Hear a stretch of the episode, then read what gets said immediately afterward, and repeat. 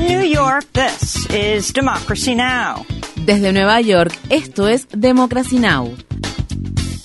Democracy Now! es un noticiero internacional de radio y televisión que se transmite desde Estados Unidos a través de Internet en democracynow.org. Welcome to Democracy Now!, democracynow.org. Bienvenidos a Democracy Now! en español democracynow.org barra es. El informativo de Guerra y Paz con Amy Goodman.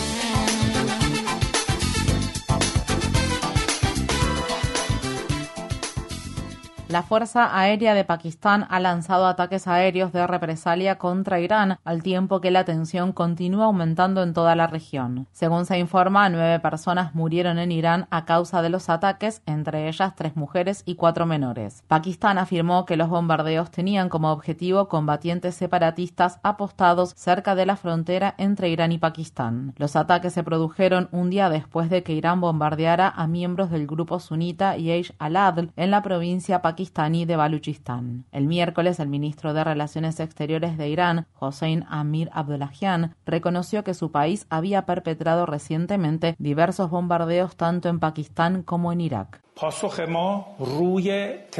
Nuestra atención está centrada en los terroristas iraníes en suelo pakistaní.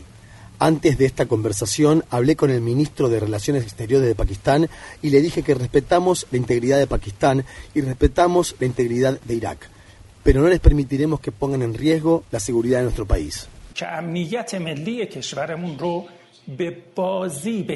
Estados Unidos ha bombardeado Yemen por cuarta vez en una semana. Este miércoles las Fuerzas Armadas estadounidenses lanzaron ataques con misiles desde buques y submarinos contra zonas controladas por los combatientes hutíes. El ataque se produjo un día después de que el gobierno de Biden volviera a designar a los hutíes que controlan gran parte de Yemen como una organización terrorista internacional. Los combatientes hutíes han estado desestabilizando las rutas marítimas mundiales mediante ataques en el Mar Rojo y el Golfo de Adén con el fin de presionar a Israel para que detenga su ofensiva contra Gaza. Mientras tanto, las Fuerzas Armadas estadounidenses continúan buscando a dos miembros de los equipos SEAL de la Marina de Guerra de Estados Unidos que desaparecieron en el mar frente a la costa de Somalia. El hecho ocurrió la semana pasada después de que varios miembros de los equipos SEAL detuvieran un barco que presuntamente contenía piezas de misiles de fabricación iraní. En Gaza, al menos 16 palestinos, entre ellos varios menores, murieron en un ataque aéreo israelí contra una vivienda en Rafah, en un área que Israel había señalado previamente como una zona segura. Según se informa, las familias asesinadas habían llegado a Rafah en busca de seguridad después de haber sido desplazadas tres veces en los últimos 100 días. Un familiar de las víctimas le dijo a la cadena Al Jazeera, huyeron de sus hogares en la ciudad de Gaza hacia el campamento de refugiados de Bureij en Han Yunis y luego vinieron a Rafah porque pensaban que era más seguro. La abuela de los menores muertos en el ataque israelí habló frente a la casa bombardeada. Yo estaba en la escuela cuando ocurrió el ataque al amanecer y vine corriendo. Solo encontré escombros. Fui al hospital y vi que todos mis nietos habían sido martirizados. Todos ellos son menores de corta edad. El mayor está en segundo grado y los demás son aún más pequeños. ¿Qué han hecho mal?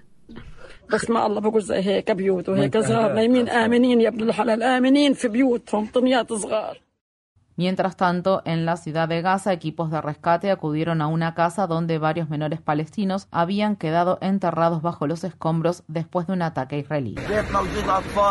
En esta casa hay niños y niñas. Hemos estado intentando sacarlos desde la mañana. Con cada intento que hacemos, caen sobre nosotros ataques aéreos y cohetes. Nuestros vecinos de la familia Al-Madbouli vinieron a ayudarnos. Los dos primeros que vinieron fueron martirizados. ¿Qué pecado cometieron esos niños para morir así? Había más de 25 personas dentro de la casa. Todos fueron martirizados. Toda la casa se derrumbó sobre ellos, como pueden ver. Más de un misil impactó en esta zona. Esta área fue bombardeada por muchos misiles al mismo tiempo.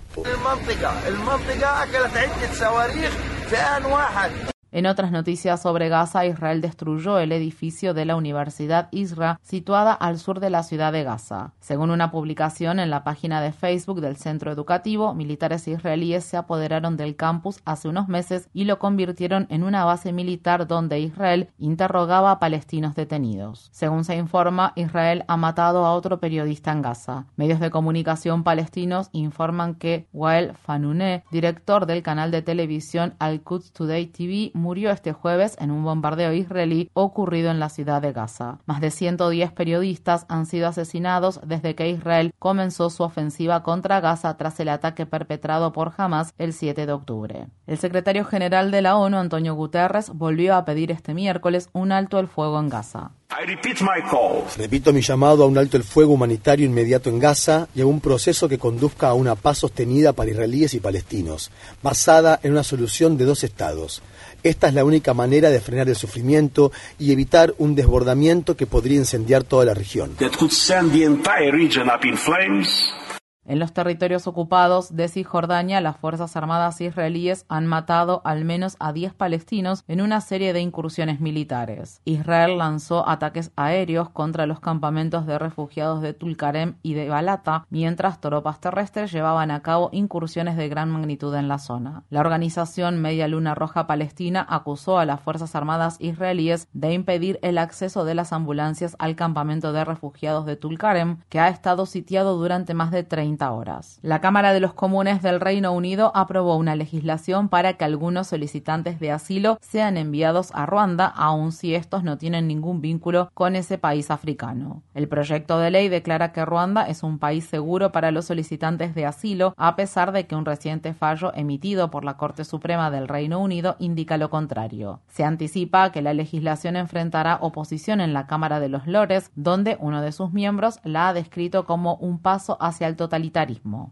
en la ciudad de Washington, D.C., el presidente de Estados Unidos, Joe Biden, se reunió este miércoles en la Casa Blanca con líderes del Congreso en un intento por desbloquear las negociaciones sobre su solicitud de 100 mil millones de dólares en ayuda militar adicional para Israel, Ucrania y Taiwán. Después de la reunión, el líder de la mayoría del Senado, el demócrata Chuck Schumer, dijo que era optimista sobre un posible acuerdo. Por su parte, el presidente de la Cámara de Representantes, Mike Johnson, redobló las exigencias republicanas republicanas de tomar medidas enérgicas contra la inmigración y dijo que si no se atienden esas demandas, el acuerdo propuesto en el Senado llegará muerto a la Cámara Baja. El estado de Texas ha desafiado una orden de apercibimiento emitida por el gobierno de Biden y se ha negado a desmantelar la barrera fronteriza que estableció cerca de la ciudad de Eagle Pass a orillas del río Bravo. La semana pasada, Texas tomó allí el control de un tramo fronterizo de 4 kilómetros en donde instaló cercas, puertas y alambre de púas. El viernes, una madre y sus dos hijos se ahogaron en el río Bravo después de que funcionarios que actuaban bajo órdenes del gobernador de Texas, el republicano Greg Abbott, impidieran que agentes de la patrulla fronteriza de Estados Unidos accedieran a la zona. En Ecuador, un fiscal que investigaba el reciente ataque a un canal de televisión fue asesinado el miércoles en la ciudad de Guayaquil. Esto ocurre menos de dos semanas después de que el presidente ecuatoriano Daniel Noboa declarara el estado de emergencia en el país debido al aumento de los actos de violencia perpetrados por los cárteles de la droga. En los últimos días, el fiscal asesinado, César Suárez, había entrevistado a 13 hombres armados que principios de enero interrumpieron la transmisión en vivo de un canal de televisión y tomaron como rehenes a su personal. El Departamento de Estado de Estados Unidos prohibió la entrada al país al expresidente guatemalteco Alejandro Yamatei por su participación en actos de corrupción significativa. La decisión se anunció pocos días después de que Yamatei dejara el cargo. El lunes por la mañana, el nuevo presidente de Guatemala, Bernardo Arevalo, prestó juramento a su cargo a pesar de los esfuerzos que la fiscal general de Guatemala, varios legisladores y la élite de la clase dominante llevaron a cabo durante meses para impedir su investidura. Arevalo, quien ganó las elecciones presidenciales en agosto, basó su programa electoral en la lucha contra la corrupción. El juez a cargo del juicio por difamación que la escritora Erin Carroll presentó contra Donald Trump amenazó el miércoles con expulsar al expresidente de la sala del tribunal por interrumpir repetidas veces el proceso judicial. Durante la audiencia se pudo escuchar cómo Trump le decía en voz alta a su equipo legal que el juicio era una casa de brujas y una estafa. Las interrupciones de Trump se produjeron cuando Erin Carroll subió al estrado y acusó al expresidente de destrozar su reputación. En un juicio que se llevó a cabo en 2023, se concluyó que Trump había agredido sexualmente a Carroll en la década de 1990 y que luego la difamó al acusarla de mentir al respecto. En este nuevo juicio, un jurado diferente determinará si Trump le deberá pagar más dinero a la demandante por otros actos de difamación. El juicio por difamación de la escritora Erin Carroll contra Donald Trump se está llevando a cabo poco antes de las primarias republicanas que se celebrarán el martes en el estado de Nuevo Hampshire. El miércoles la cadena ABC canceló el debate de candidatos republicanos en Nuevo Hampshire después de que la exgobernadora de Carolina del Sur, Nikki Haley, se negara a participar si Trump no lo hacía también. Hasta el momento, Trump se ha negado a debatir con ninguno de sus contendientes en las primarias republicanas. Haley ha enfrentado críticas esta semana después de afirmar que Estados Unidos nunca ha sido un país racista. La candidata republicana hizo el comentario durante una entrevista que mantuvo con el canal Fox News. ¿Son ustedes un partido racista? ¿Integra usted un partido racista? No. No somos un país racista, Brian. Nunca hemos sido un país racista. Brian, we've never been a racist country. Las afirmaciones de Haley se producen pocas semanas después de que no mencionara la esclavitud como una de las causas de la guerra civil estadounidense. En otras noticias de campaña, una jueza del estado de Maine suspendió una decisión emitida por la secretaria de Estado de Maine en la que se prohíbe a Donald Trump postularse como candidato en las primarias republicanas de dicho estado. La decisión de la secretaria de Estado se basó en una cláusula de la decimocuarta enmienda de la Constitución de Estados Unidos que prohíbe a las personas ocupar un cargo público si han participado en una insurrección. La jueza dictaminó que la Corte Suprema de Estados Unidos deberá primero pronunciarse sobre la elegibilidad de Trump. El alto tribunal estadounidense escuchará los argumentos orales de este caso el 8 de febrero. La Corte Suprema de Estados Unidos, de mayoría conservadora, escuchó el miércoles los argumentos de un caso que amenaza con restringir de manera drástica la autoridad regulatoria de las agencias federales en temas como la protección ambiental, las armas y la atención sanitaria. El caso se centra en lo que se denomina la doctrina Chevron, un precedente establecido en 1984 que exige que los tribunales deben remitirse a las agencias federales respecto a la interpretación de las leyes. Las empresas pesqueras están desafiando esta doctrina que ha sido criticada durante mucho tiempo por las corporaciones y la derecha. El caso legal cuenta con el respaldo de grupos de interés de extrema derecha, incluida la red del multimillonario Charles Koch. La jueza liberal Elena Kagan defendió la práctica y dijo al respecto, es mejor remitirse a las personas que sí saben, que tienen una larga experiencia sobre el terreno y que han visto miles de situaciones de este tipo. Kagan añadió, y los jueces deben ser conscientes de lo que no saben. La Corte Suprema se pronunciará sobre este caso a mitad de año.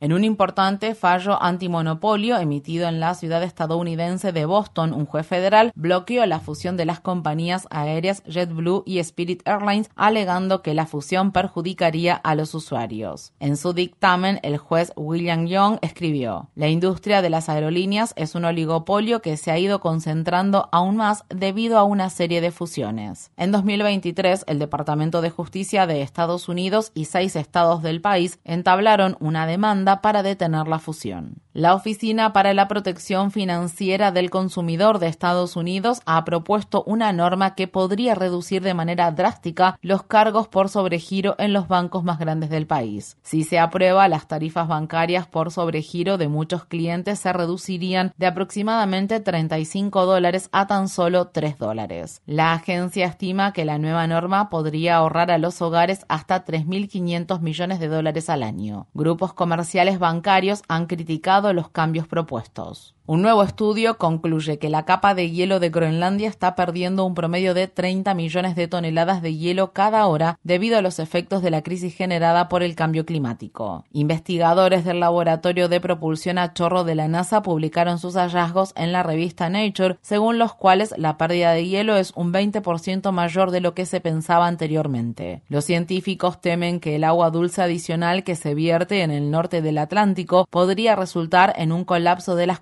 oceánicas, lo que desencadenaría perturbaciones devastadoras en los patrones climáticos, los ecosistemas y la seguridad alimentaria del mundo. Azerbaiyán, el país anfitrión de la Conferencia de las Naciones Unidas sobre el Cambio Climático o COP29, que se desarrollará este año en diciembre, ha sido criticado después de que diera a conocer el comité organizador de la cumbre, compuesto por 28 hombres y ninguna mujer. La organización She Changes Climate calificó la decisión de regresiva y afirmó, el cambio climático afecta a todo el mundo, no a la mitad. El comité organizador incluye, sin embargo, a ejecutivos del sector del petróleo y el gas. A principios de este mes, el ministro de Medio Ambiente de Azerbaiyán, Mukhtar Babayev, fue designado presidente de la COP29. Babayev trabajó 26 años en la compañía estatal de petróleo de la República de Azerbaiyán. Infórmate bien. Visita nuestra página web democracynow.org/es. Síguenos por las redes sociales de Facebook, Twitter, YouTube y SoundCloud por Democracy Now! es.